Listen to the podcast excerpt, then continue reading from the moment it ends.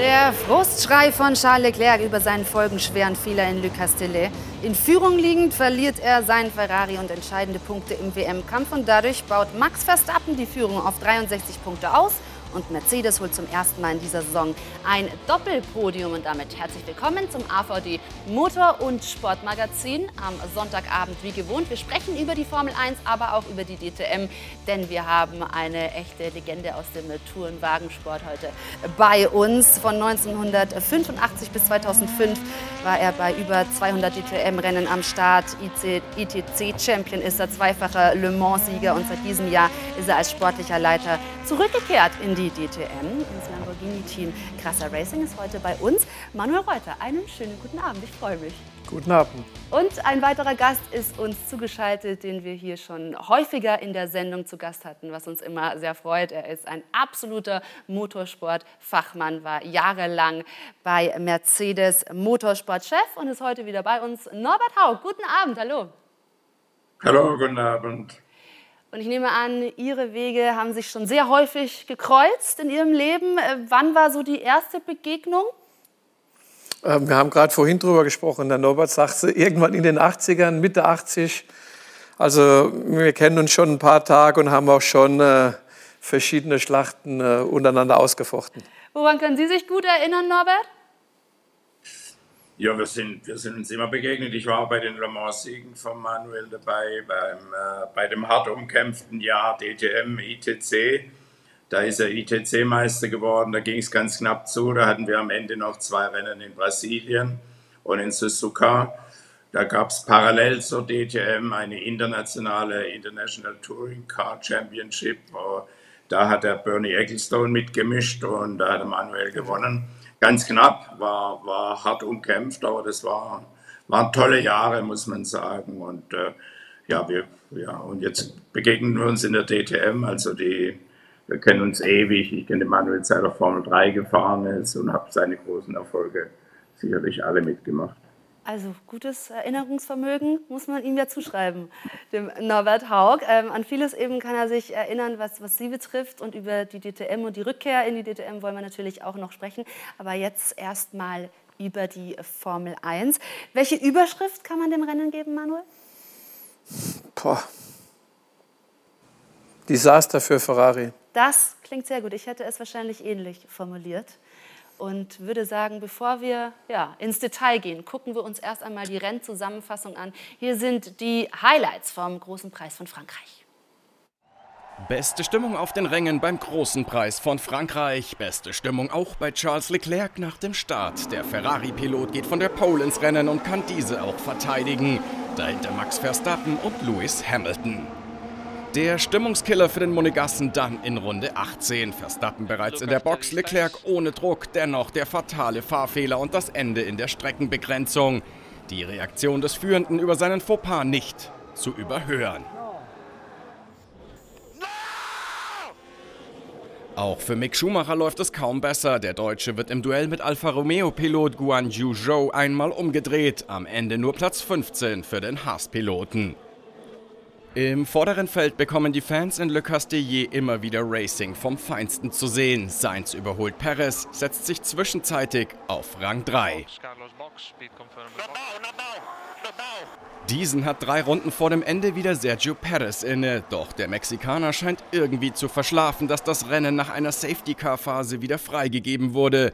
George Russell nutzt die Gunst der Stunde und macht damit das Doppelpodium für Mercedes klar. Sergio Perez in Gedanken ganz woanders. George Russell locker vorbei. Nach 53 Runden fährt Max Verstappen dann als erster über die Ziellinie. Dahinter dann das Mercedes-Duo Lewis Hamilton und George Russell. Anders die Reihenfolge in der WM-Gesamtwertung. Da liegt Max Verstappen mit nun über 60 Punkten vor Charles Leclerc und Sergio Perez. Rekordweltmeister Hamilton weiterhin hinter seinem Teamkollegen auf Rang 6. Jetzt sind es also 63 Punkte Vorsprung von Max Verstappen. Mit Desaster für Ferrari haben wir jetzt schon äh, drüber geschrieben. Norbert, vor allem ähm, geht es eben darum, wie es zu diesem Dreher kam. War es ein Fahrfehler? Leclerc hat danach sich hingestellt und gesagt, das war kein technischer Defekt, wovon man vielleicht schon wieder ausgehen hätte können, sondern in dem Fall sein Fehler. Glauben Sie das allumfänglich? Ja, ich konnte es mir am Anfang gar nicht vorstellen, aber, aber es wird wohl so sein. Ich, ich, ich glaube, also für mich war das so ungewohnt, dass, dass er in Führung liegend, wenn ich in die Historie zurückgucke, ich erinnere mich an ganz wenig, also wenn es trocken ist, kein Regen, keine schlimmen Fahrbahnverhältnisse, dass ein Führender abfliegt, das gibt es wirklich alle Jubeljahre und äh, ich, ich, ich konnte mir das nicht vorstellen während des Rennens und deshalb habe ich gedacht, weil ja Ferrari auch nicht gegeizt hat mit Fehlern bisher. Da muss etwas gewesen sein. Aber bei dem Interview kam es ja dann zur Sprache und er hat das gesagt, dass er einfach äh, ja, das Auto weggeworfen hat. Und das ist natürlich fatal. Ja, bei mir ging es auch so. Ich habe äh, mir gedacht, wie konnte es jetzt eben hier zu diesem Fehler kommen? Lag es wieder am Gaspedal, wie wir das schon kannten von Ferrari? Am Ende scheint es dann aber wohl doch der Fehler von Leclerc gewesen zu sein, was aber schon ein bisschen verwunderlich ist. Ja, der Norbert hat gesagt, also normalerweise kommt es bei den Top-Leuten nicht vor. Und Leclerc ist schon einer der wirklich Top-Leute und dieses Jahr auch mit dem Max äh, die WM bestimmt. Aber man muss sagen, das ist für mich nur ein ein Sinnbild der Meisterschaft, äh, der Probleme von Ferrari. Irgendwann ist diese Unruhe, die im Team herrscht, diese kleinen Fehler, die passieren, diese technischen Mängel, die, die Strategiefehler, äh, auch die Standfestigkeitsprobleme, das, das springt dann irgendwann auch auf den Fahrer über und dass er halt dann, wenn er unter Druck ist, er war unter Druck. Der Max kam rein, äh, man hat gesehen, gerade in Le Castellet war es ein Riesenunterschied, mit dem neuen Rad rauszugehen. Er musste pushen, dass äh, der Max nicht vorbeikommt. Und es war dieses Quäntchen zu viel. Und, und er hat das Auto verloren. Und, und dieser Schrei, glaube ich, ist auch nochmal dann sinnbildlich für die Situation. Das Auto war nicht so stark beschädigt. Er hätte, glaube ich, sogar noch weiterfahren können, hat sogar, glaube ich, einen Rückwärtsgang drin gehabt, aber er hat kein Gas angenommen. Und deswegen dieser, dieser Frust, dieser Schrei, also weil er glaube, sonst vielleicht noch. Erst danach, also weil er dann da nicht mehr rauskam, er wollte eigentlich noch weiterfahren. Genau, weil er wohl da kein Gas mehr angenommen hat dann. Äh, und er hätte vielleicht nur eine neue Nase gebraucht und hätte das ein oder andere Pünktchen noch mitnehmen können. Aber so war es halt komplett dahin. Also Ferrari macht insgesamt, Norbert, sehr viele Fehler. Können wir das feststellen in dieser Saison? Ja, also wenn man sarkastisch sagt, dann äh, ist Ferrari der beste Freund von Red Bull.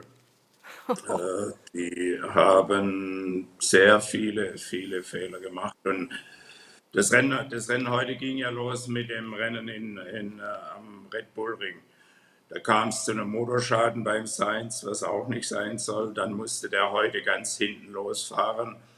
Und wenn die die normale Schlagkraft haben, dann ist es heute bei einem fehlerlosen Rennen ein Ferrari-Doppelsieg. Also eine ganz große Chance auf einen Doppelsieg. Und das sind 43 Punkte.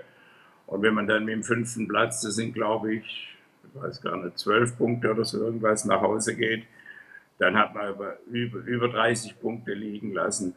Und man muss schon sehen, dass man nicht nur Speed braucht, sondern eben auch Zuverlässigkeit, wenn man um den Titel fahren will. Und das äh, mit dem mitbesten Auto im Feld sollte Ferrari durchaus um den Titel fahren. Und das sind durchaus viele Strategieschnitzer darunter. Ähm, heute bei dem Boxenstopp, da kommen wir vielleicht nachher dazu. Und wie der Manuel ganz richtig sagt, also sicherer wirst du da nicht als Fahrer. Und äh, natürlich sieht der äh, Leclerc, mein Rivale geht an die Box, was mache ich? Also jeder weiß, dass mit neuen Reifen dann direkt die schnellen Zeiten, der sogenannte Undercut, dass in der nächsten Runde die schnellere Rundenzeit fährt. Und wenn der vorher eine Sekunde hinter dir fährt, dann fährt er, wenn du nicht direkt in die Box gehst in der nächsten Runde, fährt er in jedem Fall vor dir. Ja, und du kommst nach ihm raus. Und es mag ihm durch den Kopf gegangen sein. Er hat gepusht, er war, wurde zum Pushen aufgefordert. Und wie der Manuel sagt, vielleicht halt einfach diesen, diesen Tick zu viel Und äh, ja, und Ferrari müsste da einfach ein bisschen souveräner agieren jetzt. Und jetzt kommt eben hinzu, dass Charles Leclerc zum ersten Mal so ähm, ja, realistisch mit um eine Weltmeisterschaft fährt. Und natürlich entwickelt er da, nehme ich an, irgendwann dann auch ein, eine gewisse Anspannung. Wenn dann natürlich nicht alles rund läuft, wird es ja doppelt schwer, wenn er auch nicht die Verlässlichkeit vom Team hat. Ja, er wird auch unentspannt, weil er weiß, wie viele Punkte sie schon verloren haben. Und auf der anderen Seite kämpft er gegen den Max Verstappen. Der Max ruht in sich. Das, das, das sieht man auch von seiner ganzen Körpersprache. Der Max hat den ersten Titel nach Hause fahren. Er, er ist ein anderer Rennfahrer geworden. Er hat sich weiterentwickelt. Und, und das sind natürlich alles Stufen, die du, wenn du noch nicht einen WM-Titel gewonnen hast, erst durchlaufen musst. Und Ferrari macht es dem Charles Leclerc wirklich nicht einfach. Und man hat es ja auch, der Norbert hat es angesprochen, bei, bei Sainz gesehen. Normalerweise würde er da auch vorne stehen. Dann haben sie ein Unsafe Release gemacht, was wieder fünf Sekunden gekostet hat. Dann war er schon auf P3, dann muss er trotzdem noch mal rein. Und die meisten Experten haben auch gesagt, äh, wir hätten versucht, ihn draußen zu lassen und diese zehn, acht, zehn Runden noch nach Hause zu bringen. Er hätte vielleicht sogar diese fünf Sekunden dann auch rausfahren können. Ja. Und dann wäre es ein Podestplatz gewesen. Ja, und er hat ja. ja auch sogar am Funk dann sogar gebrüllt mit der Strategie, was sie dann von ihm wollen, wo er gerade im Move war. Also diese, dieses Chaos, das tut einem ja fast schon leid für die Fahrer, muss ich sagen, ähm, weil das jetzt so häufig passiert ist. Norbert, warum, ja, worauf führen wir das zurück am Ende, dass bei Ferrari so viele Stellschrauben nicht passen? Dann fällt ja auch auf, immer dann, wenn eine enorme Hitze auch noch herrscht, äh, geht es drunter und drüber. Wo, wo liegen da die Gründe? Ja, ich, also ich, ich finde, ich will auch mal was Positives sagen es ist wirklich bewundernswert, wie der äh, Matteo Binotto das immer erklärt. Ähm, er hat meistens seine Maske auf, man sieht die Gesichtszüge nicht so, aber ich bewundere das schon, in welcher ruhigen Sachlichkeit er das, das Ganze dann beschreibt und, und nicht aus der Haut fährt. Das ist sicherlich äh, sehr, sehr positive Eigenschaft und hoffentlich hat er die innerhalb des Teams dann auch, um da Ruhe reinzubekommen. Ähm, die haben ein wirklich sensationell gutes Auto gebaut, äh, muss man sagen. Und das ist ja ein Riesenschritt für Ferrari, äh, so, ein, so ein tolles Auto mal wieder zu haben. Aber man kann, mhm. glaube ich, mit Fug und Recht sagen, dass eben bisher insgesamt nicht das Beste draus gemacht worden ist. A, Zuverlässigkeitsprobleme immer wieder und B, auch oftmals nicht die gewitzte, kluge, vorausdenkende Strategie. Ja. Vom Fahrzeug alleine, wenn das zuverlässig ist, dann sind es absolute WM-Kandidaten. Und deswegen ist der Frust natürlich so riesengroß, denn das Auto ist wahnsinnig schnell. Aber Charles Leclerc hat jetzt selbst auch gesagt, Fahrfehler, wenn man zusammenrechnet, Imola und Le Castellet, hat er 32 Punkte weggeworfen. Hat er damit auch schon die WM weggeworfen? Also ich glaube nicht nur damit. Äh, man muss sagen, Red Bull und, und Verstappen ist hier in einer sehr komfortablen Lage. Auch dann für die zweite Saisonhälfte müssen sie nicht mehr alles riskieren. Sie wissen, sie haben ein brandschnelles Auto. Auch das Team ruht in sich. Auch, auch wenn sie mal nicht vorne stehen, wissen sie, dass sie in der Lage sind, durch die Strategie oder auch teilweise, man hat es gesehen, auf unterschiedlichen Strecken durch den Topspeed dann wieder hier Akzente zu setzen und Ferrari unter Druck zu setzen. Also ich glaube, die gehen das sehr locker an. Und wenn man, glaube ich, ganz realistisch sich das anschaut, und das weiß auch Leclerc, äh, muss man sagen, äh, ist das Ding fast durch für, für Red Bull und, und Verstappen, weil so viele Fehler, glaube ich, nicht, dass, dass äh, auf der Gegenseite gemacht werden. Und Ferrari muss jetzt erstmal wieder auch, äh, es kommt zwar noch Budapest direkt, aber dann vielleicht ja. auch diese Sommer Pause nutzen, um ein bisschen zur Ruhe zu kommen und vielleicht auch strukturell das eine oder andere zu ändern, dass man halt gerade, wenn man unter Druck kommt, man hat es immer gesehen, wenn sie unter Druck kommen, passieren kleine, leichte Fehler und es sind viele Menschen in so einem Gebilde und vielleicht muss man da den einen oder anderen wechseln und auf der anderen Seite sehen wir Mercedes.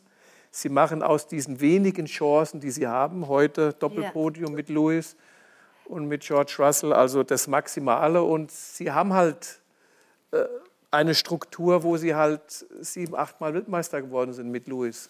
Und da, bei dem Thema können wir direkt bleiben, denn ich erinnere mich, Norbert, als wir vor einigen Wochen gesprochen haben, da haben Sie eben gesagt, schreibt Mercedes nicht ab, die bringen noch Updates und da wird noch was kommen. Jetzt haben Sie das erste äh, Doppelpodium geholt. Fühlen Sie sich bestätigt? Ja gut, wenn ich nicht mehr an Mercedes glaube, dann ist alles zu spät. Äh, ich kenne die Truppe, ich weiß, dass die nicht aufgeben, aber der Manuel hat es, hat es äh, ja, treffsicher beschrieben. Äh, wenn man aus dem Wenigen mehr macht, also wenn man, wenn man, und das haben sie schon gemacht, und es ist eben die alte, die alte Weisheit, wenn du Punkte machen willst, musst du ins Ziel kommen, ja. Und wenn heute nehmen wir mal das realistische Rennergebnis an, im Red Bull gibt es keine Motorschaden, dann fahren zwei rote Autos und zwei blaue Autos im Normalfall vor den beiden silbernen Autos. Dann sind sie Platz 5 und 6 realistisch nach, nach dem Leistungsstand, den man jetzt hat. Und da wird mir auch äh, kein Teammitglied von Mercedes widersprechen. So ist das Leistungsgefälle im Moment. Und für den fünften gibt es, was weiß ich, weiß ich nicht auswendig, äh, zwölf Punkte und 10 Punkte, dann gibt es 22 Punkte. Und gemacht hat Mercedes heute äh, 18 und, äh, 18 äh, und äh, wie viel? 15, also 43. Und das macht den Unterschied, ja. Äh, da arbeiten natürlich die ausgefallenen Wettbewerber mit, aber die, die sammeln, die machen das Mögliche möglich bei Mercedes. Und natürlich freut mich das und natürlich ist das nicht das, was Mercedes von sich selbst erwartet. Aber wenn du, wenn du nicht gewinnen kannst, dann musst du versuchen, eben den bestmöglichen nächsten Platz zu, zu belegen. Und da muss man sagen, arbeitet natürlich gerade Ferrari sehr oft in die Hände der speedmäßig etwas schwächeren Konkurrenz. Ja, das ist natürlich dann von Vorteil, wenn man es auf den Punkt bringt, wenn es gilt. Das fällt mir bei Mercedes sowieso häufig auf, dass sie am Rennsonntag dann eigentlich ihre volle Performance meistens zeigen. Das ist ja auch eine Qualität. Ja, auf jeden Fall. Und ich glaube, das ist auch mit die größte Schwäche, die im Moment das Paket hat, dass die Qualifikation auf eine schnelle Runde, sie es noch nicht umgesetzt bekommen, sie teilweise auch in Le Castellet bei diesen Temperaturen zwei, drei Runden brauchen, um den optimalen Grip zu kriegen. Aber da muss man, glaube ich, auch sagen, äh, sie sind nicht umsonst so oft Weltmeister geworden. Sie wissen, was sie tun und äh, auch die können nochmal für die zweite Saisonhälfte eine Gefahr für Ferrari werden, wenn sie diese Probleme in den Griff bekommen. Wenn sie dann nämlich in der Lage sind, vielleicht doch permanent ohne die ersten drei zu fahren und damit halt auch möglicherweise Leclerc dann wieder Punkte wegnehmen. Natürlich, das wollen sie ja auch sein. Jetzt gab es diese Updates. Allerdings, Norbert, sind die so zufriedenstellend? Jetzt kann man denken, okay, klar, sie haben das Doppelpodium eingefahren, dann passt ja alles. Aber ich glaube, und wenn man auch Toto Wolf hört, dann haben sie sich sogar noch mehr von den Updates erhofft. Ja, unbedingt, unbedingt haben sie das. Und das finde ich auch gut, dass in der Ehrlichkeit kommuniziert wird. Er hat auch gesagt, sie sind mit dem Willen, ein Siegeskandidat zu sein, in, äh, in Frankreich angereist. Und äh, die, die, sind sehr realistisch und selbstkritisch und machen da keine große Welle. Aber man kann das so erklären, dass das Auto ist nicht sonderlich aggressiv zu den Reifen, was, was beim Qualifying nicht hilft. Also das Beste aus den Reifen rauszubekommen, äh, da muss man schon ein, ein, recht aggressives Setup, zumindest im Qualifying, äh, haben. Und wenn man das Rennen verfolgt, dann ist es immer ein Bild. Die ersten Runden fallen die eigentlich eher zurück und dann stabilisieren sich die Rundenzeiten. Das war auch heute so. Mhm. Und dann sind die sehr langlebig, gehen die dann mit ihren Reifen um und sind da echte Reifenflüsterer geworden. Und der Mercedes war in der Frühphase ganz früher mal vor Jahren auch ein Reifenfresser. Und da hat man dran gearbeitet und dann das verbessert. Aber jetzt auf die eine Runde kann man nicht das Allerbeste aus dem Gesamtpaket holen. Aber ja. die werden das zu, sukzessive lernen. Und deshalb können die relativ lange Distanzen mit relativ wenig abbauenden Reifen fahren. Und das konnte man heute auch beobachten. Und dann war das Speed ganz gut. Also der Verstappen, ja. der Spitzenreiter, fährt immer nur so schnell, wie er muss. Und deshalb war da nur 10 Sekunden Abstand. Der hätte vielleicht mehr pushen können. Aber die haben schon aufgeholt, auf jeden Fall. Das ist zu sehen. Und wenn dann die Konkurrenz auch noch schläft, wie im Fall von Sergio Perez, dann kann nämlich George Russell da wunderbar überholen. Hier, Manuel, wenn wir noch mal auf die Szene nach dem Restart gucken. Was ist da mit Perez gewesen? Der war noch im Tiefschlaf. Ja, man muss dazu sagen, äh, das System ist, war von außen betrachtet relativ simpel, aber du musst in deinem Auto auf dein Display genau achten. Wenn du ein bisschen zu schnell bist, musst du langsamer fahren. Du hast immer ein Delta, Plus und Minus. Und da gab es auch ein bisschen Verwirrung, dass äh, Virtual Safety Car Ending sehr lange eingeblendet war. Dann wurde es kurz weggenommen und dann kam es wieder. Und ich kann mir gut vorstellen, dass das Sergio Perez da kurz aufs Display geschaut hat ah, und ja. äh, vielleicht im Minus war, er langsamer machen musste. Der George war ganz clever, hat da vielleicht noch ein kleines Delta, ein Plus gehabt, hat dann angezogen und hat ihn da mit einem coolen Manöver natürlich äh, hier das Podium weggeschnappt. Ist aufs Podium gefahren. Und Norbert, nachdem Sie ja Lewis Hamilton gut kennen, ja auch unterstützt haben, dass er damals zu McLaren gekommen ist und ins äh, Mercedes-Werksteam. Jetzt ist er sein 300. Rennen gefahren, was wirklich enorm ist. Wir haben schon gesagt, Sie sind über 200, 200, was ja auch schon Wahnsinn ist, aber diese Zahl 300 und dann kommt er auch noch auf den zweiten Platz. Also er kann es immer noch, aber es ist trotzdem nach wie vor natürlich nicht seine Saison. So, jetzt haben wir hier genau die Bilder aus der damaligen Zeit. Da sehen wir sie auch noch gemeinsam. Norbert, ähm, aber trotzdem vielleicht noch ein Wort zu Lewis Hamilton. Ja, der Louis ist, glaube ich, ich weiß nicht, Manuel, wie du das siehst, heute, heute ist so gut wie, eh, wie eh und je. Und äh, mir hat er auch sehr gut in der Pressekonferenz gefallen. Also, wer so viel gewonnen hat, 103 Formel 1 Rennen und sich am zweiten Platz freuen kann, äh, das ist sicherlich ein sehr, sehr, sehr gutes Zeichen. Und ich glaube, da hat sein Auto jetzt so langsam wieder in der Richtung, dass er einfach schnell ist und auch schneller sein kann wie sein Teamkollege, der hochtalentiert ist aber wenn man sich mit einer Messlatte Lewis Hamilton messen will, dann muss man extrem gut sein. Das sind übrigens auch, äh, die kommen alle aus den Nachwuchsserien, der, weil wir vorher über die DTM gesprochen haben. Der Lewis Hamilton war auch im Rahmenprogramm der DTM äh, unterwegs damals. Äh, der Manuel weiß das auch noch. Also der war bei uns damals als Formel-3-Fahrer schon. Und da hat natürlich keiner über den künftigen Weltmeister gesprochen, dass das ein Talent ist. Das war uns allen klar. Aber der ist also auch durch die Oscherslebens und was weiß ich, was da alles für Rennstrecken gab, äh, ist er im, im Beiprogramm gefahren. Und ich finde es bewundernswert, was er seit 2007 geleistet hat und immer noch, noch brennt. Und äh, der freut sich jetzt auf die nächste Strecke in Ungarn. Und wir hatten 2009 mal ein ganz schwaches Jahr und haben dann äh, bei McLaren Mercedes das Auto schrittweise weiterentwickelt und dann mit dem Curse-System damals den ersten Sieg mit Hamilton geholt, 2009 in Ungarn. Und vielleicht gibt es ja da eine Parallele jetzt äh, ja. nach einem schwachen Start. Also Ungarn können wir gespannt drauf sein, ist ja dann nächste Woche schon. Und genau. bevor wir gleich auf die Deutschen gucken, Norbert, gerne noch eine Einschätzung, äh, weil es jetzt eben schon hieß, ähm, Ferrari hat so gut wie weggeworfen die Weltmeisterschaft. Fährt das jetzt Max Verstappen so locker weiter, wie er es heute gemacht hat? Also ist er fast nicht mehr einzuholen? Ja, ich sehe das fast so wie, also heute waren, heute war ein Schlag in die Magengrube, muss man sagen. Also der Abstand hat sich heute verdoppelt. Äh, von, von, von irgendwelchen 30, äh, 35 äh, Punkten auf knapp 70. Und eine ganz einfache Rechnung. Also wenn, wenn Leclerc jetzt äh, zehn Rennen, die es noch gibt, gewinnt, und Verstappen zehnmal Zweiter werden würde, dann wird der Leclerc mit zwei Punkten Vorsprung, ich glaube 68 ist der Abstand jetzt. Es 63. soll nur verdeutlichen, wie schwierig das wird. Also selbst wenn er zehn Siege, was es ja nicht geben wird, ja. und Verstappen wird zehnmal Zweiter, dann hat er ihn gerade so.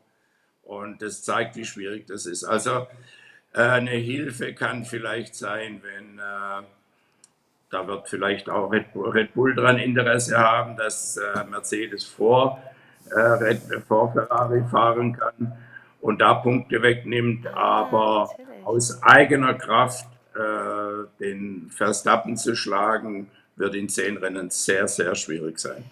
Ja, vielleicht wird man sich eben dann genau an dieses Rennen in Frankreich nochmal zurückerinnern und sagen, das war ja. der Knackpunkt der Saison. Dann gucken wir auf die Deutschen, vor allem erstmal auf Sebastian Vettel. Der ist knapp an den Punkten vorbeigefahren, landete auf Platz 11 hinter seinem Teamkollegen. Das eigentliche Highlight des Wochenendes fand für ihn schon vor dem Rennen statt. Aston Martin kommt in dieser Saison einfach nicht vom Fleck. Das Auto zu langsam, das Glück bei der Konkurrenz. Umso schöner, wenn man sich dann mit anderen Themen beschäftigen kann. Denn Die britische Edelmarke feiert sein 100-jähriges Rennjubiläum. Das Auto hinter mir heißt Green Pea, kommt aus dem Jahr 1922 und ist das erste Rennauto von Aston Martin. Damals sah alles ein wenig anders aus. Die Pisten holprig, das Auto kantig und in besonderer Besetzung. Damals war GP Racing etwas ganz anderes als heute. Man saß zu zweit im Auto, ein Fahrer und ein Mechaniker. Unvorstellbar, aber damals ganz logisch. Es gab weder Boxencrew noch Boxenstopp. War das Auto beschädigt oder musste nachgetankt werden, war der Mechaniker zur Stelle. Am Wochenende wurde Vettel dann wieder die Ehre zuteil, Green Pea auszuführen. Der Heppenheimer mit Fable für alte Rennwagen schon vor seinem Auftritt voller Vorfreude. Die Möglichkeit zu haben, mit dem Auto ein bisschen zu fahren, das kennenzulernen und so ein bisschen eine kleine Zeitreise zu machen, ist, äh, ist auf jeden Fall toll und da äh, freue ich mich drauf. Ein weiteres Stück Geschichte für Vettel. Kaum einer kennt sich mit der Formel 1 so gut aus wie der 35-Jährige, immer wieder untermalt mit Auftritten in historischen Fahrzeugen. Kein Wunder also, dass sich der Heppenheimer abseits des Sportlichen bei Aston Martin pudelwohl fühlt.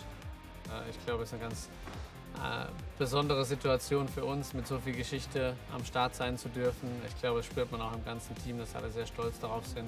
Und so will das Team natürlich auch wieder in der Konstrukteurs-WM nach oben klettern. Dass Vettel in den kommenden Jahren dabei hilft, mittlerweile wieder wahrscheinlich. Ich glaube, wir haben sehr hart daran gearbeitet bis jetzt schon und äh, ein bisschen Fortschritte machen können. Aber als Team, glaube ich, sind wir drauf und dran und äh, insgesamt auf dem richtigen Weg. Wie der richtige Weg für Aston Martin aussieht, wird sich zeigen. Der Blick zurück aber erwärmt schon jetzt das grüne Rennfahrerherz. Also das ist ja wirklich ein Unikum, so ein Auto. Und er ist es auch noch mit Biosprit gefahren. Also interessante Kombination. Ist das ein gutes Zeichen im Sinne einer Vertragsverlängerung, wenn er eben ja, sein Historikerherz da auch hochschlagen lassen kann. Mike Crack äh, spricht ja von einer harmonischen Zusammenarbeit. Wenn man dann aber die Leistung äh, sieht, letztendlich des Autos, ist es schwierig. Was glauben Sie? Ja, also heute, wie gesagt, wieder keine Punkte. Äh, ein Platz hinter, hinter seinem Teamkollegen.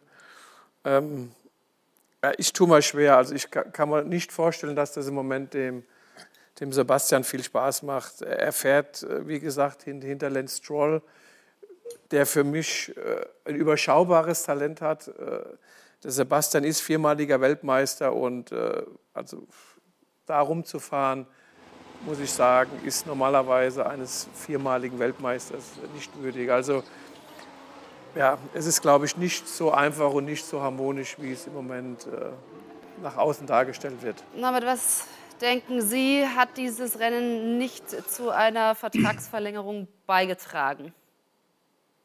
Ja, ich glaube, man darf nicht so unbedingt die einzelnen Rennen sehen. Die Perspektiven, die es dort gibt, da weiß der äh, Sebastian natürlich intern mehr, was sich Aston Martin vornimmt. Äh, Bisher sind sicherlich die Schritte noch nicht erfolgt, die man sich vorgenommen hat.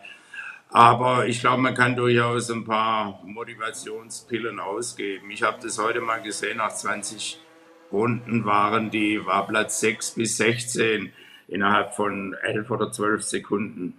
Also das war, hat angefangen, ein ganzer Zug mit Alonso auf Platz 6 und bis 16, da war glaube ich der Lafitti. Normalerweise hat man das gar nicht so unter Beobachtung, war nur war nur zwölf Sekunden. Also was will ich damit sagen? Das sind fünf Teams, zwei, Auto, zwei, zwei Autos, die an einem guten Tag oder mit einem guten Setup oder mit einem neuen Upgrade halt äh, direkt ein Stück weiter nach vorne kommen. Und ich glaube, wir sind uns einig, Manuel, wenn der Sebastian da fahren würde, wo die Alpines jetzt gerade fahren oder die McLarens, also das ist nicht außer Reichweite.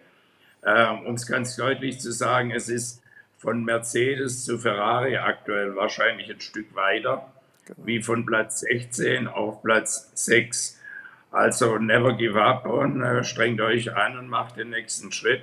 Und äh, wenn ein gutes Upgrade funktioniert, dann kann, wenn morgen oder wenn der, wenn der Vettel jetzt nehmen wir mal an, und ich prognostiziere das nicht, wenn es aber gelingen würde, dass der mal da fährt, wo der Alonso jetzt fährt, dann gibt es Lob und Anerkennung. Also das ist nicht meilenweit entfernt. Und so würde ich als Mike Krack, der ein guter, wirklich guter Mann ist, So würde ich agieren. Wie intern bei Aston Martin gearbeitet wird, kann ich nicht beurteilen. Mhm. Ich weiß aber, dass vom Team von früher, das war das Jordan-Team früher, das war das Force India-Team, da ist eine Riesensubstanz grundsätzlich da, wenn da noch Leute von damals da sind. Also die wussten schon, wie man aus wenig viel macht. Und lassen wir mal hoffen, dass die letzten zehn Rennen noch ein paar entscheidende Schritte bringen. Unmöglich ist es nicht. Aber ja, das, es, es, es muss was gehen, sonst glaube ich, ist die Perspektive nicht sonderlich verlockend für den Sebastian. Aber das ist ja. nur eine Gefühlssache von mir. Ja, und der Vergleich zu Fernando Alonso war ja ganz gut, der äh, eben mit so viel Erfahrung zeigt, was noch in ihm steckt und so viel Lob bekommt für seine Performances. Also überragendes Rennen heute. Und bei Sebastian Vettel steht immer so das Fragezeichen über ja, der aktuellen Saison, aber auch dann der kommenden. Wir wollen über Mick sprechen. Wir wollen aber vorher einmal kurz über seinen Vater reden, denn es gab eine große Ehrung für Michael Schumacher unter der Woche in Nordrhein-Westfalen. Da wurde er eben eben vom Land NRW mit dem Staatspreis geehrt für seine herausragenden internen sportlichen, internationalen sportlichen Leistungen und seine vorbildlichen sozialen Engagements. Also die höchste Auszeichnung in NRW, seine Frau Corinna und die Tochter Gina haben diesen Preis stellvertretend entgegengenommen, sichtlich gerührt. Und Mick ist äh, unter der Woche mit einer Erkältung aber zu Hause geblieben. Und Norbert, Sie haben die Karriere von Michael lange begleitet. Das sind natürlich schon auch immer Momente, die aufwühlen, aber auch durchaus verdiente Auszeichnungen. Ja, ganz klar, niemand hat es mehr verdient. Ich bin natürlich äh, nach wie vor traurig, was sich, da, was sich da ereignet hat am Ende der Karriere. Ähm, ja, das ist wirklich eine Ironie des Schicksals. Äh, ich finde es aber ganz großartig, wie die Familie das meistert. Ich finde es auch großartig, dass der Mick in die Fußstapfen tritt und, und es bis in die Formel 1 geschafft hat. Und ich bin sicher, dass er noch weitere äh, Schritte machen wird. Die Ehrung hat der Michael äh, äh, verdient wie kein anderer, weil er hat wirklich die, äh, das soziale Herz, hat er keine große äh, Werbung für sich selbst gemacht, aber hat ganz, ganz viel an Unterstützung getan. Übrigens auch innerhalb der Teams, mit denen er gearbeitet hat. Ich habe das die letzten drei Jahre seiner Karriere hautnah miterlebt, als er bei uns bei Mercedes in dem jungen, neuen, neu gegründeten Silberpfeil-Team fuhr, wie da intern mit den Mechanikern, mit den Familien etc. umgegangen worden ist. Also da war er absolut vorbildlich. Ja. Und äh, seine soziale Ader und seine Unterstützung, die hat diese Anerkennung verdient. Man kann sagen, spät kommt sie, aber sie kommt und sie ist wichtig und äh, er stammt aus Nordrhein-Westfalen. Und da ist es sehr, sehr gut. Und ich fand auch, was der Ministerpräsident da gesagt hat, war sehr zutreffend. Die Veranstaltung war sehr würdig und ja, perfekt. Damit ist das Ganze sehr gut umschrieben, wie ich finde. Wir wollen auf seinen Sohn gucken, der eben in die Fußstapfen in der Formel 1 äh, tritt und aber im Moment ja wieder einen Rückschlag erleiden musste, nachdem er ja jetzt zuletzt zweimal in die Punkte gefahren ist, Mick Schumacher. Hier sehen wir nochmal den Unfall. Show der Chinese dreht ihn da raus in der 23. Runde und er fällt auf den letzten, also Platz 15 zurück. War das ein gebrauchtes Wochenende schon im Qualifying? Ja, im Qualifying wurde mir schon die, die beste Runde äh, gestrichen. Deswegen ist er nicht ins, ins nächste Segment gekommen. Also das war schon mal wieder das Thema Track Limits. Das ist unleidlich, aber das ist ein anderes Thema. Und äh, deswegen stand er halt hinten. Von daher war es sehr schade, um, um das wirklich zu beurteilen. Und dann halt die dumme Kollision. Die letzten zwei Rennen waren zumindest ein Lichtblick. Er musste schauen, dass er sich auf diesem Niveau stabilisieren kann und, und dann schaut es nicht schlecht für den Mick aus. Ja, Norbert, abschließend, wie sehen Sie aktuell die Entwicklung von Mick? Das war natürlich jetzt unglücklich, das ganze Rennwochenende oder das ganze Wochenende ist ihm nicht entgegengekommen. Wie haben Sie es gesehen?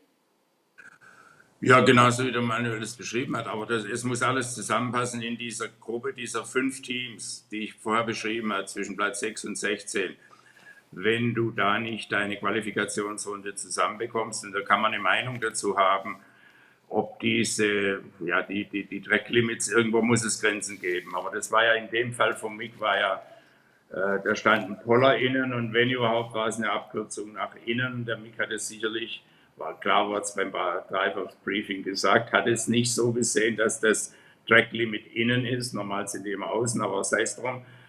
Und wenn er, wenn er dann eben als 19. oder wie viel er losfährt, anstatt als 12. und ich sage mal, wenn er als 12. losfährt, kann er auf jeden Fall einen Job machen wie der, wie der Lance Stroll heute. Und wenn der heute Zehnter wird und Punkte macht, dann ist, dann, dann äh, wird er, wird er äh, gelobt. Und so wie es jetzt lief, äh, aber dieser, dieser Zehnerpack dieser fünf Teams, der ist einfach so dicht beieinander. Schauen wir mal, wo Alpha heute war. Die haben schon geglänzt und heute waren die schwächer. Also ich glaube, der Mick wird da sich sukzessive durchsetzen, aber wir dürfen jetzt nicht in jedem einzelnen Rennen Punkte erwarten. Ja. Wenn das Upgrade jetzt kommt in Ungarn, was angekündigt worden ist, hoffentlich bringt es noch mal was, dann geht äh, hoffentlich noch ein Stückchen was voran. Ja, stimmt. Es gibt Updates in Ungarn, aber natürlich steigt die Erwartungshaltung mit dem, Klar. ja, das ist so der, der Fluch der guten Tat, sagt man gerne. Aber das, äh, Schlimmste, das Schlimmste, was dir passieren kann im richtigen Leben wie im Rennfahrer, wenn keiner was von dir erwartet. Genau. Da, da muss man Norbert beipflichten und man darf nicht vergessen, woher kommt denn Haas? Also Sie haben hier eine enorme Steigerung gemacht zum letzten Jahr. Und von daher muss man, glaube ich, wahnsinnig zufrieden sein, wenn man überhaupt in die Nähe der Punkte kommt. Und äh, der Norbert hat es gut beschrieben, wenn du halt auf zwölf losfährst, dann bist du halt in einer ganz anderen Situation. Dann kannst du agieren, als wenn du hinten losfährst. Ja. Ja. Damit sind wir für den ersten Teil der Sendung hiermit schon mal durch. Norbert, was erwarten Sie in Ungarn? Also können wir uns wieder auf irgendwelche Überraschungen wahrscheinlich freuen? Ich glaube, Ungarn ist, ist ganz, ganz wichtig. Das Qualifying es ist zwar immer wichtig und ist auch eine Pinsenweisheit, aber da, wo, wo schwierig zu überholen ist, ist es natürlich noch ein Tick wichtiger. Und das ist in Ungarn ganz sicherlich der Fall.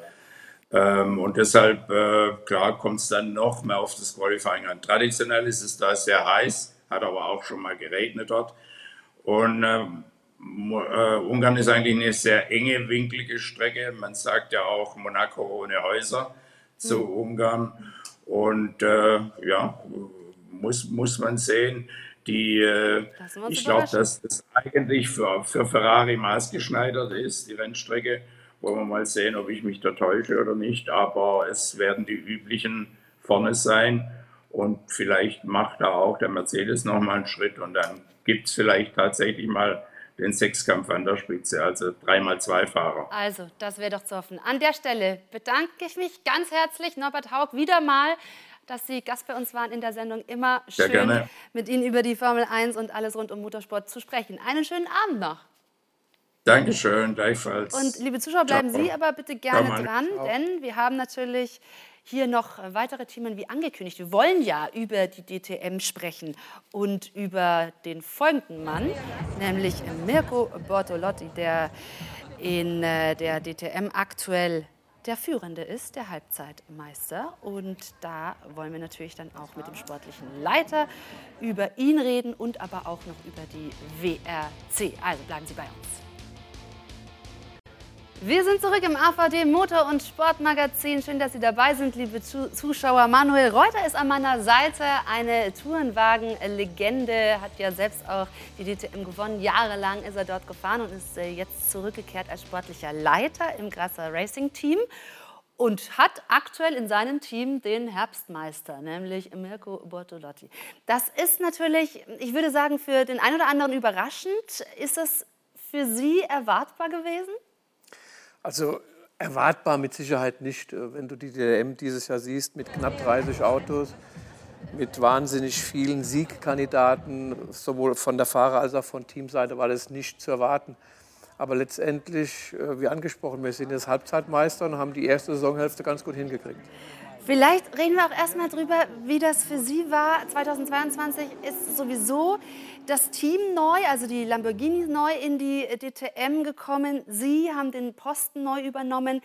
Wie war das auch tatsächlich, also dieses Aufgabenfeld erstmal in einem neuen Team zu übernehmen und wie ja, sind Sie da erstmal rangegangen?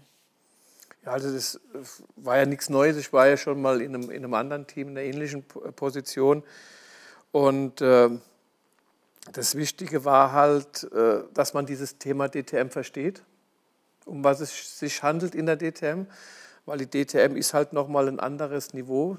Man hat es auch dieses Jahr gesehen und, und das war, glaube ich, wichtig zu wissen, worauf man sich einlässt, äh, welche Qualität dort erwartet wird in allen Bereichen und äh, um dann auch mit dem nötigen Elan und Einsatz letztendlich an die Sache zu gehen. Ist das auch nochmal ein Riesenunterschied zu Ihrer aktiven Zeit, wenn Sie in den 80ern, 90ern gefahren sind, äh, zu dem, wie die DTM jetzt aufgestellt ist mit den GT3-Fahrzeugen?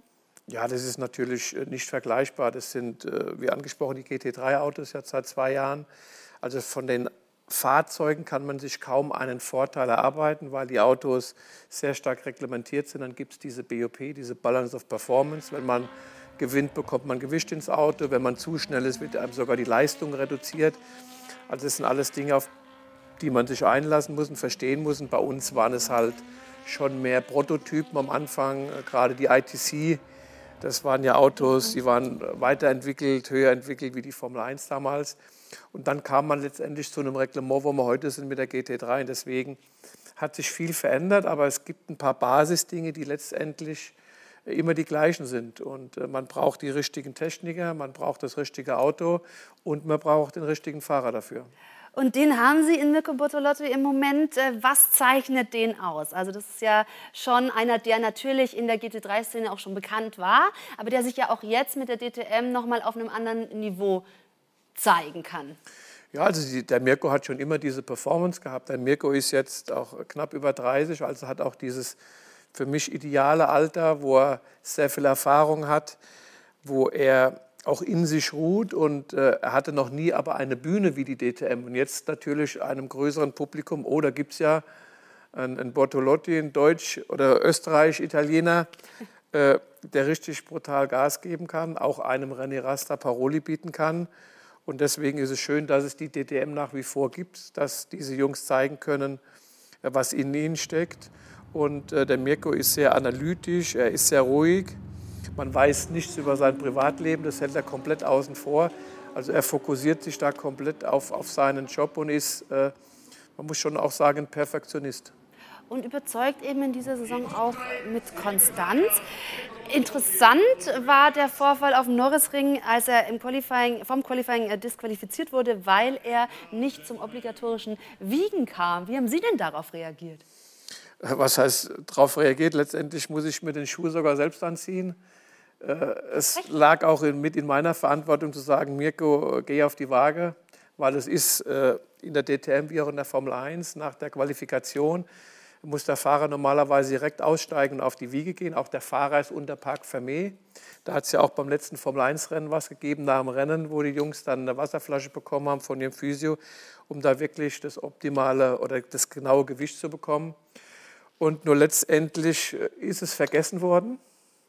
Ganz, ganz banal. Es hat keiner daran gedacht. In der Situation auf einmal, oh, wiegen. Dann war es zu spät. Und dann mussten wir halt von hinten losfahren. Fällt das dann bei Ihnen im Team so in den Kuriositätenschrank oder gab es da danach noch also, eine Absprache? Es war alles andere wie Kuriositäten. Äh, es war natürlich extrem ärgerlich.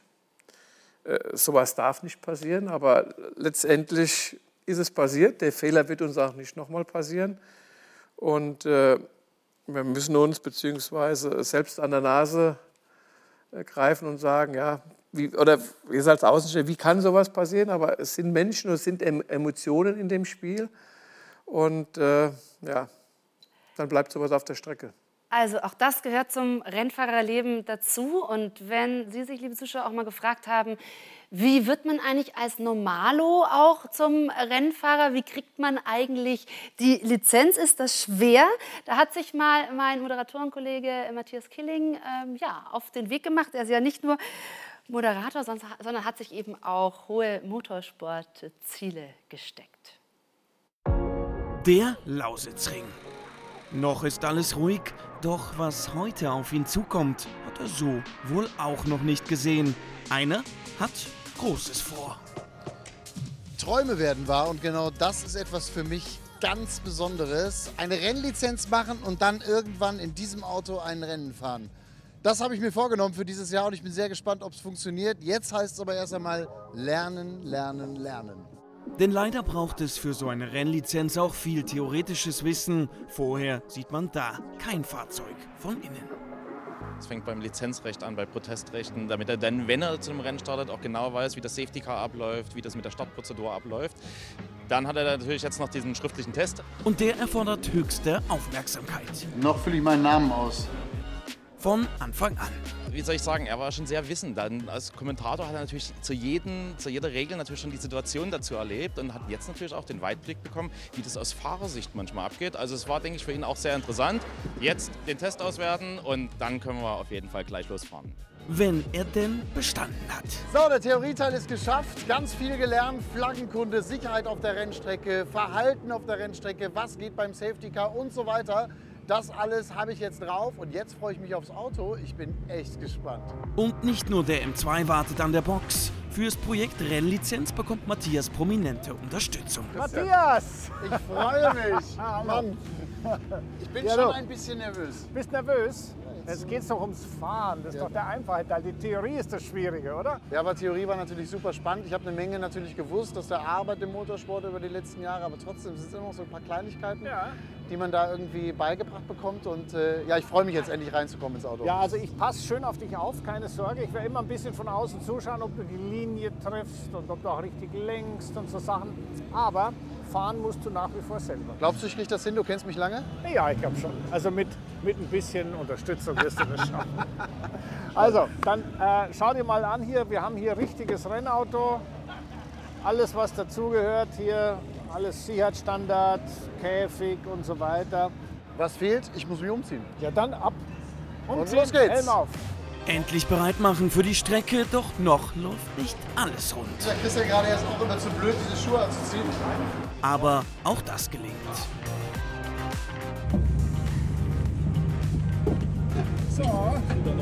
Doch schon vor dem Losfahren legt Instruktor Danner los. Immer, wenn du im Rennauto losfährst, musst du erst mal ganz kurz zu dir finden, kurz konzentrieren. Nicht einfach hektisch losfahren, kurz konzentrieren. Dann Spiegel gucken, siehst du, was hinten ist. Bisschen vorne gucken, was ist los. Und dann gibt es nur seinen Befehl, wann du rausfahren kannst. Nicht, dass wir noch einen unsafe Release kriegen. Vor, du Sofort die erste Strafe. Auf geht's in den ersten Stint. Das heißt, du fährst erstmal Piano raus, grün war, hast gesehen, war grün, Gesehen, hast ja. das rüber sehen. Gut, erstmal ein bisschen hin und her, dass du die Reifen auf Temperatur kriegst, genau. Sind die Reifen erstmal aufgewärmt, geht es gleich an die Details. Wie verhält man sich auf der Rennstrecke? Immer schon die Blickrichtung,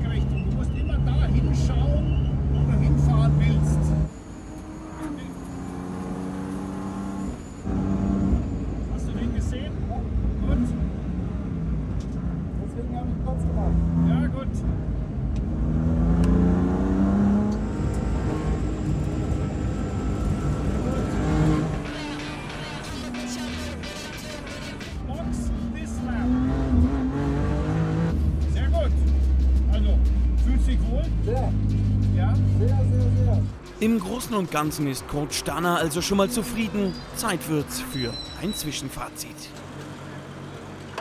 Wow. Also schau mal, hier siehst du ganz genau die Linie, die du fährst. Passt. Ja? Da hast du ganz gering abbein, das passt. Sehr schön. Du musst immer wissen, was du machst und du musst dann versuchen, langsam ein bisschen später bremsen. La eben langsam schneller fahren. Das ist wirklich, klingt komisch. Und was ich total spannend finde, ist dieses Laufen lassen. Ja, ja. Kein ruckartige. Man, man Ja, ja. neigt ja dazu, bremsen. bam, bam. So. Ja, das, das, was du von Anfang an sehr gut gemacht hast, war bremsen und dann lenken. Und nicht zack, zack, zack, zack. Das ist nichts. Das, das wird nie was. Dann ist der Moment gekommen, die praktische Prüfung zur Rennlizenz. Matthias, viel Glück. Der Prüfer sitzt drin. Konzentrier dich. Ich drücke die Daumen Danke. und hinterher hätte ich gerne Meldung, was du für ein Gefühl hast. Ja? Das kriegst du. Alles muss jetzt passen, wenn Matthias neben der Lizenz auch die Chance erhalten will, im BMW M2 Cup mitzufahren. Doch all die Theorie und die Extra-Tipps von Christian Danner scheinen sich ausgezahlt zu haben. Fokussiert fährt Matthias eine saubere Linie und konstante Rundenzeiten in der Lausitz. Dennoch Das finale Urteil steht noch aus. Matthias! Boah, Ist was? das ist überragend. Ja, also wie ist das Gefühl? Ich meine, wir werden, jetzt, wir werden jetzt gleich mal die Wahrheit rausfinden. Carsten, unser Prüfer vom AVD, der, der dich jetzt ja natürlich äh, entweder mit einem Platzett, jawohl, das hast du bestanden, oder mit einem weiter üben weiter nach Hause schickt. Carsten, Nein, er hat heute bestanden. Er hat gerade sehr gut gezeigt, dass er nicht bloß gut kommentieren kann, sondern dass er auch das Lenkrad, ich sage jetzt mal für einen Starter, sehr gut beherrscht. jetzt, jetzt Ich erstmal mich. Gratulation, alles hat geklappt, wunderbar. Und jetzt geht's los sozusagen, weil das ist der Anfang. Erst der Anfang. Jetzt mehr fahren, mehr rennen, mehr Spaß und hoffentlich ein bisschen Erfolg. Ich würde dann gleich nochmal. Yes! Und dann auch noch mal ganz offiziell. Und jetzt ist die wichtigste Frage, bekomme ich die Lizenz? Natürlich. Also mit dem, was ich heute gesehen habe, in dem, was du in der Theorieprüfung natürlich an, aus dem Theorieunterricht auch Gutes mit rausgenommen hast, bin ich wirklich froh, dir im Endeffekt meine Rennsport-Automobilurkunde übergeben zu dürfen. Das berechtigt dich jetzt wirklich, an eine Rennlizenz beim DMSB zu beantragen und deinen Weg im richtigen Motorsport zu gehen. Alles Gute dabei. Sehr, sehr geil. Vielen herzlichen Dank. Freue mich und ähm, schnallt euch an, ihr jungen Kerle. Es wird also spannend auf Deutschlands Rennstrecken, wenn Killing kommt. Fortsetzung folgt. Nicht schlecht, da wollen wir aber was sehen. Jetzt ist er uns zugeschaltet, Matthias Killing. Einen schönen guten Abend, Matthias. Hör mal, wo sehen wir dich denn dann dein erstes Rennen fahren? Einen schönen guten Abend. Ja, der Plan ist ein Gaststart und zwar im M2 Cup am Nürburgring Ende August. Im Rahmen der DTM wird ja auch der M2 Cup dann dort äh, stattfinden. Und ich darf tatsächlich auf die Rennstrecke. Ich kann es immer, noch äh, immer noch gar nicht glauben. Du meinst das wirklich ernst? Sehr, sehr gut. Wir werden das auch verfolgen. Und du verfolgst ja fleißig die DTM. Jetzt haben wir Manuel Reuter hier vom äh, Grasser Racing Team und die stellen ja bekanntermaßen den Halbzeitmeister mit Mirko Bortolotti. Wie siehst du denn das Team? Wie performt das, das ja neu mit den Lamborghini in der DTM ist? Ja, vor allem Mirko Bortolotti. Äh, Manuel hat es ja gerade in der Sendung auch schon gesagt, ist natürlich ein wahnsinnig erfahrener GT3-Pilot und äh, für viele gehört er sogar zu den ge äh, besten GT3-Piloten der Welt. Und genau das stellt er jetzt auf der großen Bühne DTM dann auch zum ersten Mal in Deutschland eben auch etwas größer unter Beweis. Aber er hat das natürlich in der Vergangenheit auch schon gezeigt. Und ähm, für mich ist es jetzt keine Überraschung, dass er weit vorne in der Meisterschaft mit dabei ist. Wer mich im Grasser Racing Team auch freut und auch überrascht hat, vor allem mit seiner Leistung auch in Imola, das ist Clemens Schmid. Den darf man auch nicht unterschätzen. Das ist ein junger Kerl, der äh, große Freude macht. Und äh, insgesamt finde ich das Grasser Racing Team äh, mit den Autos eine unglaubliche Bereicherung für die DTM. Insgesamt machen die einen Riesenjob. Manuel vorneweg, aber natürlich Gottfried Grasser ganz genauso. Und äh, mir macht das auch jedes Rennwochenende wahnsinnigen Spaß zu beobachten. Und ich glaube, Mirko Bortolotti wird bis zum Schluss um die Meisterschaft kämpfen, am Ende sich vielleicht sogar die Krone aufsetzen. Ähm, mein persönlicher Tipp ist er. Da würden Sie sich nicht dagegen wehren, Manuel, nehme ich an. Matthias, danke. Nein, äh, ist noch ein langer Weg, ein, ein steiniger Weg. Äh, wie gesagt, äh, jetzt haben wir eine kleine Sommerpause. Es geht aber bei uns auch in 14 Tagen schon weiter mit, mit der Testerei und äh, es wird nicht einfach für uns. Wir haben nur in Anführungsstrichen vier Autos. Mercedes, Audi haben äh, viel mehr Autos im Rennen und das kann dann auch hinten raus für uns nicht einfach werden. Also wir haben schon Tendenzen gesehen am Norrisring beim Überrunden, dass der ein oder andere, gerade der Audi, äh, uns beziehungsweise Mirko das Leben schwer gemacht hat. Aber ich bin da auf der anderen Seite doch relativ entspannt, weil der Gerhard Berger hat auch da ganz klar Stellung bezogen, auch im Thema Stallorder, schon äh, mit dem, was letztes Jahr vorgefallen ist. Und deswegen zähle ich da auf die DTM und auf den Gerhard, dass man da relativ früh dem Ganzen einen, einen Riegel äh, davor Ja. schieben wird. Jetzt sind es aber eben vier Fahrer und mit äh, Bortolotti ist ja so ein bisschen ein Star jetzt auserkoren worden. Und Matthias hat gerade schon gesagt, da gibt es mit Schmid zum Beispiel auch noch einen anderen Fahrer, den man auf dem Zettel haben muss. Wie schwer ist das zu managen, wenn da jetzt einer eben so raussticht? Ja, auch als schwer würde ich es gar nicht bezeichnen. Das Tolle ist, dass du eine Benchmark hast mit Mirko, dass gerade so ein Junger wie, der- wie der Clemens sich daran hochziehen kann. Er weiß, wenn er in die Nähe kommt oder wenn er ihn vielleicht im einen oder anderen Sektor sogar mal schlagen kann, dass er auf dem richtigen Weg ist. Äh, und dann haben wir ja auch noch einen, einen, einen Rolf dabei, einen Rolf Ineichen. Da kann man auch sagen, das ist weltweit mit der beste Gentleman. Der Rolf ist, glaube ich, der Einzige, der altersmäßig auch das ganze Thema anführt und wirklich die Woche über äh, hart im Business steht und dann äh, quasi am Wochenende kommt und äh, den Jungs hier mal zeigen will und kann, was in ihm steckt. Er ist ja. in Imola zum Beispiel in der Qualifikation und in die Top 15 gefahren. Das ist für einen Rolf ein Riesenerfolg. Und, und dieses ganze Gefüge ist im Moment sehr harmonisch. Jeder hat so seine Aufgabe, mhm. jeder kann von dem anderen lernen. Auch vom Rolf können wir Dinge lernen. Und, und das macht uns, glaube ich, im Moment so stark und, und, und auch so harmonisch.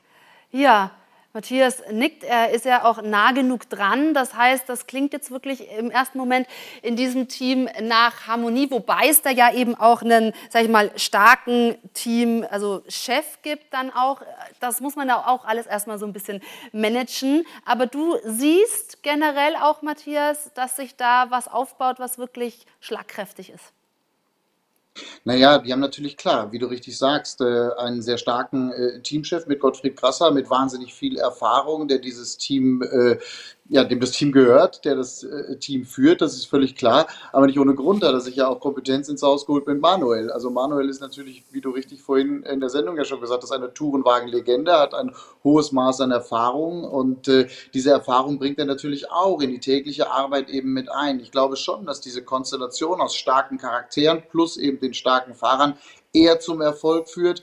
Äh, und äh, wenn es an der einen oder anderen Stelle vielleicht auch mal ein bisschen Reibung gibt, äh, ich sage immer, durch Reibung entsteht Wärme. Also das ist schon grundsätzlich eher eine sehr positive Konstellation, wobei man natürlich auch nicht vergessen darf, gerade mit René Rast und dem Team Abt ist gerade jetzt auch in Richtung zweiter Saisonhälfte natürlich zu rechnen, völlig klar.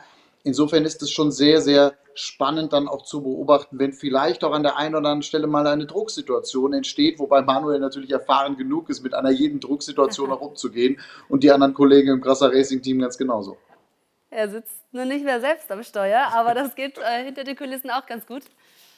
Ja, ich meine, äh, der Matthias hat es angesprochen. Das Wichtige ist letztendlich auch die Ruhe zu bewahren. Wir wissen alle, der René Rast ist in der DTM die Benchmark. Äh, ihn zu schlagen ist äh, ein Ritterschlag für denjenigen, der es schafft. Die letzten ja. Jahre hat es keiner geschafft. Und es wird äh, kein leichter Kampf, es wird ein harter Kampf. Man darf auch die Jungs von BMW nicht ganz vergessen. Die sind auch noch dabei mit dem Sheldon. Also es wird noch ein langer und harter, steiniger Weg. Und wie das Ganze ausgeht, werden wir sehen. Und wir werden das auch verfolgen. So, Matthias, dann drücken wir dir die Daumen für deinen ersten Gaststart. Das wird sehr spannend. Danke. Bereite dich gut vor. Ja, danke. Und danke ja, hier für das kurze Vorbeischauen in der Sendung. Vielen herzlichen Dank an euch, Grüße und äh, weiter viel Spaß in der Sendung. Danke. Tschüss und äh, liebe Zuschauer, bitte dranbleiben, denn wir haben zum einen unseren Gast nach wie vor noch hier bei uns und wir gucken auch noch auf die WRC, also immer tolle Bilder vom, von der World Rally Championship. Das gibt es gleich bei uns und dann sind wir nach einer kurzen Pause nochmal zurück. Nochmal zurück beim AVD Motor- und Sportmagazin, schauen jetzt auf die WRC und die Rallye hat in Estland Halt gemacht. Vor einem Jahr hat dort der junge äh, Kalle Rovanperä äh, seinen ersten WM-Laufsieg geholt und jetzt kam er als souveräner Gesamtführender nach Estland und ja, hat da auch wieder bestätigt, was er drauf hat. Die FIA Rallye WM 2022 wird Ihnen präsentiert vom Toyota GR86. Er hat's wieder getan, schon zum fünften Mal in dieser Saison. Kalle Rovanperä gewinnt auch die Rallye Estland. Und das beim Heimspiel des großen Nationalhelden Öt rund um die zweitgrößte Stadt Estlands, Tartu. Die vierte Schotterrallye in Folge. Highspeed und kein Platz für Fehler. Spektakulär und schnell. Nichts für schwache Nerven. Nach Portugal, Sardinien und Kenia geht's hier flat out über den losen Untergrund. Dazu zahlreiche Sprünge und Kuppen und große Rettungstaten bei verunglückten Luftfahrten. Auch hier gibt Toyota den Ton an. Zunächst der Waliser Alvin Evans, der den gesamten Freitag über dominiert. ehe ihn die regennasse Spur um ein Haar ins Buschwerk verjagt.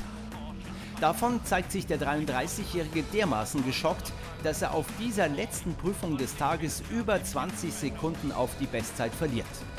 Und genau das ist der Moment, auf den Kalle Rovanperä gewartet hat und übernimmt von da an die Gesamtführung.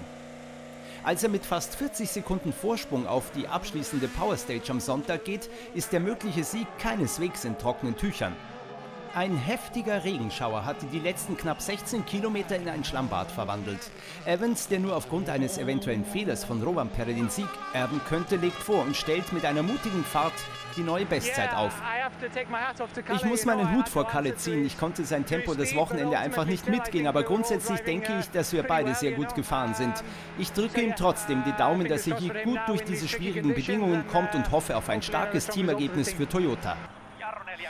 Doch Kalle Rovanperä, 21 Jahre alt, ist unaufhaltsam. Mit 44 Bestzeiten in dieser Saison hält er mehr als doppelt so viele wie der zweite Evans. Lokalheld Tänak kommt auf 19, der WM-Gesamtzweite Neuville auf 14. Kalle Rovanperä lassen diese Bedingungen aber komplett kalt.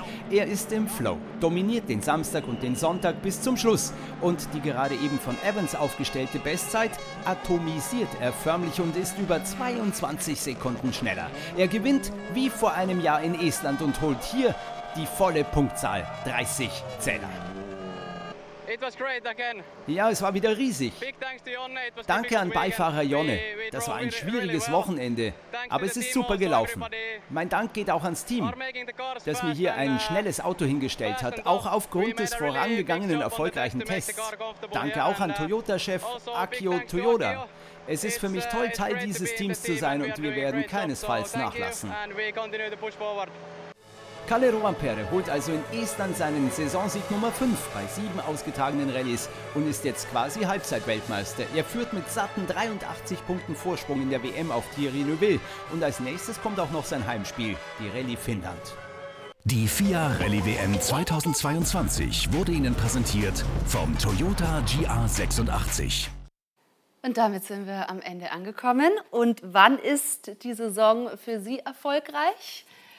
Jetzt ist Halbzeit, bald geht es weiter in der DTM. Was erhoffen Sie sich?